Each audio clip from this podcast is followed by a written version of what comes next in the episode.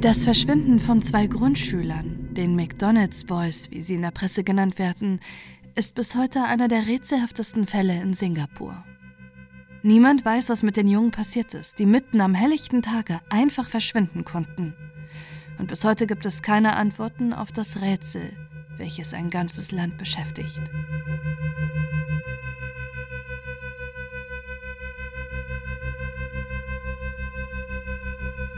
Dass jemand in Singapur spurlos verschwinden kann, ist kaum zu glauben.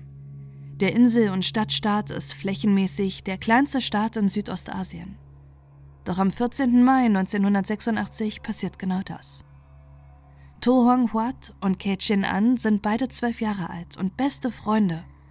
Gemeinsam besuchen sie die Owen Primary School. Von ihren Eltern und Lehrern werden die beiden Jungen als zuverlässig und höflich beschrieben. Am Morgen des 14. Mai möchte Hong Huat allein zur Schule gehen, weil er sich mit einem Freund treffen möchte. Vermutlich mit Chen An. Seine Mutter findet das seltsam, denn eigentlich ist Hong Huat ein schüchterner Junge, der lieber von seiner Mutter zur Schule gebracht wird, als allein zu gehen. Allerdings vermutet sie nichts Schlimmes dahinter. Sie ist die Letzte, die ihren Sohn lebend sieht.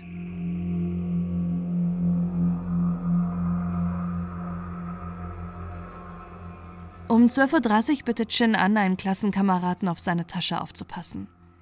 Er möchte noch einmal das Schulgelände verlassen, um in ein benachbartes Geschäft zu gehen. Der Klassenkamerad wartet eine Weile auf dem Schulhof mit Shinans Tasche, lässt diese dann aber auf einer Bank stehen, da er davon ausgeht, dass er sicher gleich wiederkommen wird und seine Tasche mitnimmt, wenn die Schule beginnt. Doch Shinans Tasche wird nie abgeholt.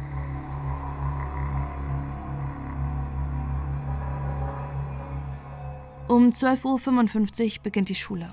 Doch die Stühle von Huang Huat und Shin An bleiben leer. Den Lehrkräften kommt das sofort merkwürdig vor, da die beiden Schüler immer zuverlässig und pünktlich waren. Die Lehrer informieren daraufhin die Eltern der beiden Jungen, die sofort zur Schule kommen. Von Minute zu Minute, die vergeht und Huang Huat und Shin An nicht auftauchen, steigt die Angst in ihnen, dass etwas passiert sein könnte.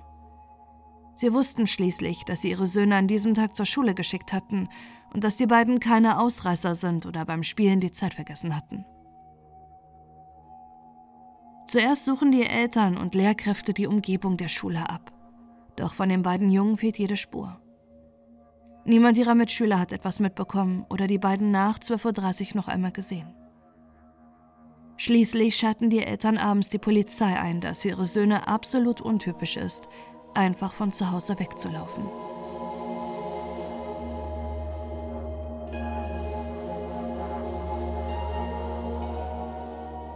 In den kommenden Tagen durchsuchen zahlreiche Ermittler die Owen Primary Schule und vernehmen Lehrkräfte und Schüler. Doch alles ohne Erfolg.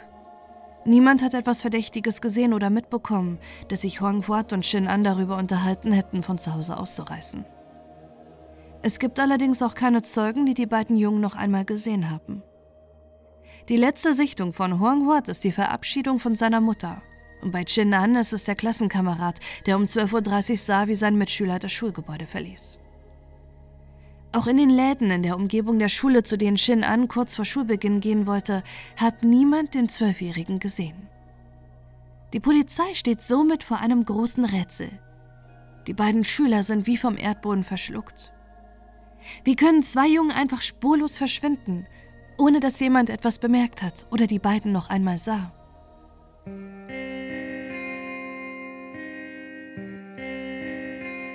Wochen vergehen, in denen das Verschwinden von Huang Huat und Shin An die Schlagzeilen in Singapur bestimmen. Ihre Eltern drucken tausende Suchplakate und Flyer. Doch niemand meldet sich, der die beiden noch einmal gesehen hat.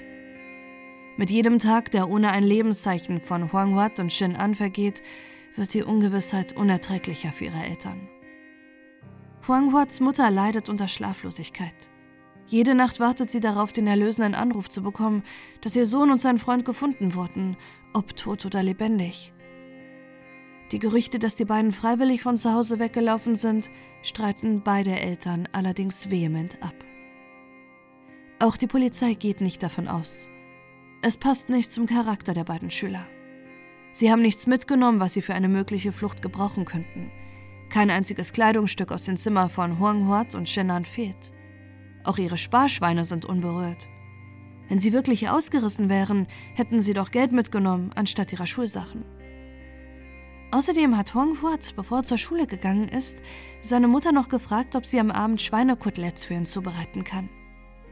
Hätte der Junge wirklich noch einen Wunsch zum Abendessen geäußert, wenn er vorgehabt hätte, von zu Hause wegzulaufen?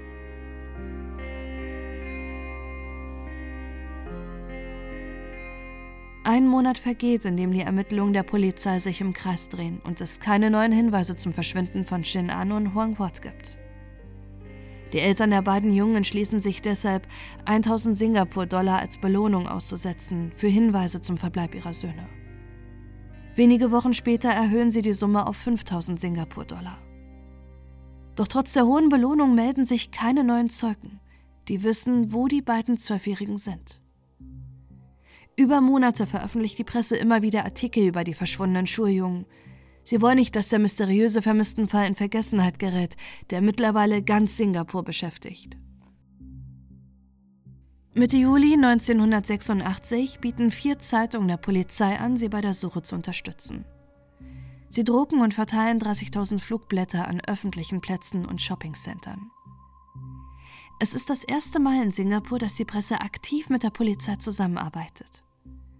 Es melden sich daraufhin einige Zeugen, die die Jungen angeblich gesehen haben sollen.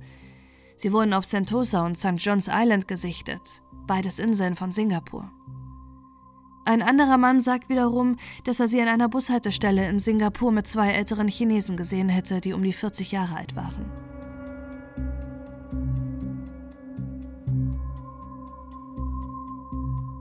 Am 27. August 1986 wird berichtet, dass die beiden Jungen auf der Insel Pulau Ubin gesehen wurden. Fast 100 Polizeibeamte durchsuchen daraufhin die Insel, doch sie finden keinen Hinweis auf den Verbleib von Huang Huat und Shenan. Am 3. September 1986 geschieht dann etwas Merkwürdiges. Um 23.30 Uhr erhält Shinans Vater einen mysteriösen Anruf. Durch den Stress, den der Anruf bei ihm auslöst, erleidet er Stunden danach einen Schlaganfall.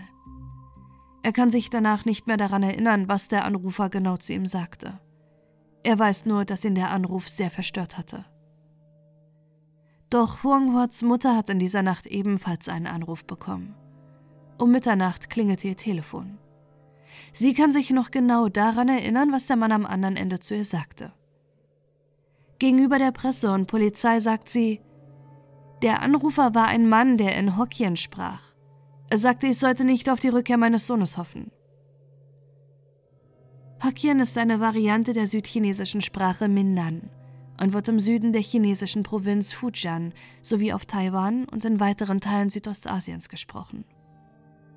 Der Hinweis auf die Sprache grenzt einen möglichen Täter zwar ein, doch es ist so unspezifisch, als dass die Ermittlerinnen deshalb den Entführer oder Mörder der beiden Jungen überführen könnten. Doch was hat es mit dem Anruf auf sich? Weiß der Mann wirklich etwas über das Verschwinden der Jungen? Oder hat sich jemand einen üblen Scherz erlaubt? Und woher hat er die Nummern von Huang Huat und Shinans Eltern? Stammt der Täter vielleicht sogar aus ihrem näheren Umfeld? Nach den Anrufen sind die Eltern der beiden noch verzweifelter. Ist ihren Söhnen wirklich etwas Schlimmes zugestoßen oder leben die beiden gar nicht mehr? Shinans Vater muss zwei Wochen im Krankenhaus verbringen, bis er sich vom Schlaganfall, den der Anruf bei ihm ausgelöst hat, erholt. Sein Gedächtnis, was der Mann am Telefon zu ihm gesagt hat, hat er trotzdem nicht wiederbekommen. Aus ihrer Verzweiflung heraus erhöhen die Eltern Ende September 1986 nochmals die Belohnung auf 20.000 Singapur-Dollar. Es ist ihre einzige Möglichkeit, dass mögliche Mitwisser durch Geld zum Reden gelockt werden. Am 4. Oktober 1986 kündet der McDonalds-Manager in Singapur, Robert Kwan, an, dass sein Unternehmen eine Belohnung von 100.000 Singapur-Dollar aussetzt für Informationen über den Aufenthaltsort von Huang Huat und Shin An. McDonalds Singapur startet außerdem eine große Kampagne, um die beiden Zwölfjährigen zu finden und ihr Schicksal weiter öffentlich zu machen.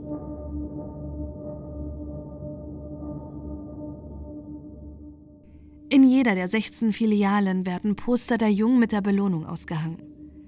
Bald schon kennt wirklich jeder in Singapur die Gesichter von Chin An und Hung Huat. Dadurch wird ihr Verschwinden auch international bekannt und die Presse titelt über die vermissten McDonald's Boys. Doch auch die hohe Belohnungssumme bringt keine neuen Hinweise zum Verbleib der beiden Jungen. Im November 1986 startet die singapurische Fernsehsendung Crime Watch, die auf Englisch ausgestrahlt wird und ungelöste Fälle aus Singapur vorstellt. Vergleichbar mit dem deutschen Aktenzeichen XY ungelöst. In der ersten Sendung wird das Verschwinden der McDonald's Boys vorgestellt und die Polizei in Singapur bittet im Fernsehen um Zeugen und Mithilfe im Fall. Doch auch nach der Ausstrahlung der Fernsehsendung gibt es keine neuen Hinweise, was mit Huang Huat und Shin An am 14. Mai 1986 passiert ist. In den Jahren, die vergehen, weitet das Ermittlungsteam ihre Untersuchungen auch in anderen Ländern aus. Huang Huats Mutter reist im Jahr 1987 nach Kuala Lumpur, um dort nach ihrem Sohn zu suchen, und er bittet bei der Malaysian Chinese Association um Mithilfe. Auch die singapurische Polizei erweitert bis 1988 ihre Suche nach Malaysia, Indonesien und Thailand, woher immer wieder Meldungen kamen, dass Zeugen die beiden Jungen in den Ländern gesehen hätten. Bis 1988 vernimmt die Polizei mehr als 100 Zeugen und Flugblätter und Plakate werden in verschiedenen Sprachen übersetzt und in ganz Südostasien verteilt.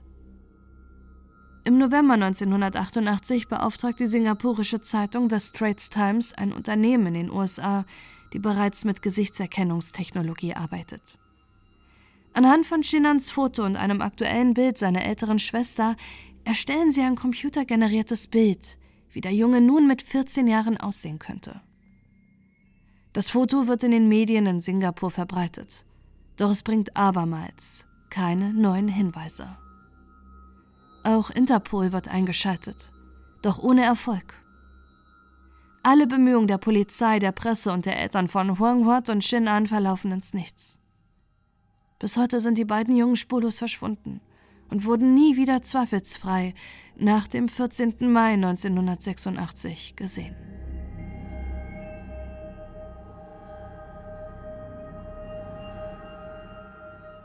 Auf den Tag genau sieben Jahre nach ihrem Verschwinden werden Huang Huat und Shin An am 14. Mai 1993 für tot erklärt. Doch das Schicksal der beiden Jungen bewegt bis heute die ganze Welt und immer noch wird in Internetforen diskutiert, was mit ihnen passiert sein kann. Die erste Theorie ist, dass Huang Huat und Shin An wirklich von zu Hause weggelaufen und untergetaucht sind. Ihre Eltern streiten diese Theorie vehement ab. Ihre Söhne kommen aus liebevollen Familien und waren ruhige, schüchterne Jungen. Warum sollten sie, ohne etwas bei sich zu haben, ausreißen? Trotzdem halten es viele für möglich, dass die McDonald's Boys ausgerissen sein könnten. Es ist jedoch fraglich, wie es zwei Zwölfjährigen gelingen kann, ohne Geld völlig unterzutauchen. Eine weitere Theorie zieht Huang Huats Vater als Entführer in Betracht. Huang Huats Eltern lebten während seines Verschwindens getrennt. Seine Mutter wohnte mit ihrem Sohn in Singapur, sein Vater in Johor Bahru in Malaysia. Sein Vater bestand immer darauf, seinen Sohn sehen zu dürfen, doch Huang Huats Mutter verweigerte es ihm. Vier Tage bevor Huang Huat und Shin An verschwanden, sorgte sich Huang Huats Mutter schon einmal um ihren Sohn. Er war nach der Schule nicht nach Hause gekommen und kam erst spät am Abend wieder. Sein Vater hatte ihn nach seiner Schule abgepasst und den Tag mit ihm verbracht, ohne der Mutter Bescheid zu geben. Fast zehn Jahre nach dem Verschwinden der Jungen machen die Ermittlerinnen außerdem eine interessante Entdeckung, die diese Theorie möglicherweise stützt. Huanghats Mutter, Tang Geok Kwan, die nach dem Verschwinden ihres Sohnes alles daran gesetzt hat, das Verbrechen aufzuklären, ist gar nicht Huanghats leibliche Mutter. Huanghats leibliche Eltern sind sein Vater, der in Malaysia lebt, doch seine Mutter ist eine außereheliche Affäre seines Vaters. Tan Gui Kwan hat Huang Huat adoptiert, nachdem seine leibliche Mutter sich weigerte, ihn großzuziehen. Als sich Tang Gui Quan und ihr Mann trennten, nahm sie den adoptierten Sohn mit und fälschte sogar seine Geburtsurkunde. Die Affäre und leibliche Mutter von Huang Huat gibt den Ermittlern einige Jahre später außerdem eine beunruhigende Zeugenaussage. Eine Woche vor dem Verschwinden von Huang Wat und Shin An suchen Huang Wats Vater und seine ehemalige Affäre Kontakt zu ihr. Er fragt sie, ob sie ihren Sohn Huang Wat wieder bei sich aufnehmen würde. Die Frau verneint es und Huang Wats Vater sagt, dass er seinen eigenen Weg finden würde, seinen Sohn zurückzuholen. Er macht ihr außerdem verständlich, dass sie über das, was er ihr gesagt hat, nicht treten darf. 1996 wird deshalb Huang Wats Vater mehrfach von der Polizei befragt doch es gibt sonst keine Beweise gegen ihn, dass er seinen Sohn entführt hätte. Merkwürdig an der Theorie erscheint außerdem, dass nicht nur Huang Huat entführt wurde, sondern auch sein Freund Shin An. Wenn der Vater wirklich vorgehabt hätte, seinen Sohn zurückzuholen, warum entführt er dann noch einen zweiten, ihm fremden Jungen? Die dritte Theorie ist die am weitesten verbreitete und gleichzeitig die beunruhigendste. Möglicherweise wurden Shenan und Huang Huat von der Mbettel-Mafia entführt. In den 1980er und 90er Jahren gibt es zahlreiche Meldungen in asiatischen Ländern über Menschenhändlersyndikate, die Kinder entführen, um sie zum Betteln zu zwingen. Das würde auch zu den Aussagen einiger Zeugen passen, dass sie die beiden Jungen in Bangkok an den Straßen betteln sahen. Ihnen waren außerdem Gliedmaßen abgetrennt worden wurden die beiden also nach Thailand geschmuggelt, wo sie verstümmelt und zum Betteln auf die Straße geschickt wurden. Die Sichtung der Jungen in Bangkok konnten nie verifiziert werden. So bleibt diese Theorie auch nur eine von vielen im mysteriösen Verschwinden von Huang Huat und Shen An. Bis heute gibt es keine neuen Hinweise oder Zeugen, die die beiden Jungen, die mittlerweile fast 50 Jahre alt wären, wenn sie noch leben sollten, gesehen haben. Doch der Fall der McDonald's Boys ist bis heute im Gedächtnis der Menschen in Singapur geblieben, die sich immer noch fragen, wie zwei Zwölfjährige mitten am Tag einfach verschwinden konnten.